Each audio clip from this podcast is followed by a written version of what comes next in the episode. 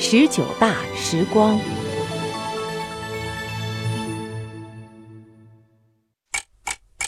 青海，海北藏族自治州。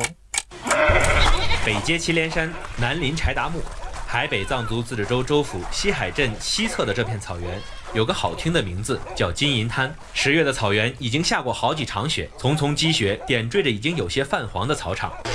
打酥油啊，这是！牧民吉和生木家的帐篷暖烘烘的，炉子上正烧着奶茶。吉和生木摆弄着手上的收音机，这是国庆前省里广电部门的干部专门送来的。自从有了它，吉和生木走到哪儿都要带着。在放羊期间也不寂寞吧？它也是个很好的一个伙伴。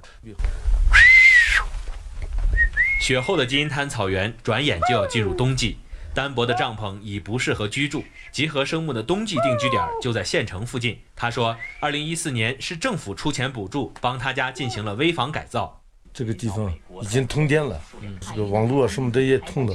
每天呢，这个拿着这个收音机听这个十九大的这个有关信息，也希望咱们的祖国呢蒸蒸日上，繁荣强大。山东淄博，咱试试来，试试来。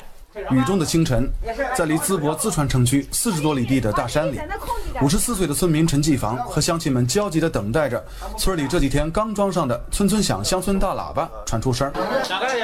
迎十九大播出。陈继房说，村里老人多，不比年轻人有个手机，随时能知道外头的大事儿。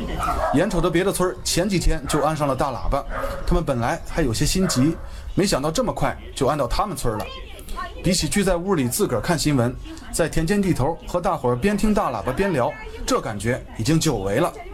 在政府的帮扶下，几年前陈继房和村里一百多户老乡都住上了新农村建设的楼房，日子越过越舒坦的同时，陈继房说自己还有更多的期待。农村养老保险、新农合这些，在爬了十几大以后哈，有这样的政策。宁夏青铜峡。你好，啊，你家广播好着没？有问题的给你。听说有人上门检修广播设备，正在村部排练舞蹈的马淑平赶紧向老师请了假，骑着电动车回了家。马淑平所在的大坝镇韦桥村这些天喜事临门，他们所在的宁夏引黄古关区生意成功。马淑平想听听广播里咋说这事儿，没想到家里的广播却不响了。就这种情况，你说你想听就听。这你家的啊？这就坏了。以后呀，你这个收音机如果有问题，通过你村干部反映回货维修。如果维修不了了，马上换一个。韦桥村地处黄河岸边，自古盛产优质水稻，可老天帮忙也还需要自个儿勤奋。马淑萍是村里有名的女强人，凭着股吃苦耐劳的劲儿，她把自家的小日子经营得有滋有味儿。她说，从广播里听出致富经是每天不落的功课。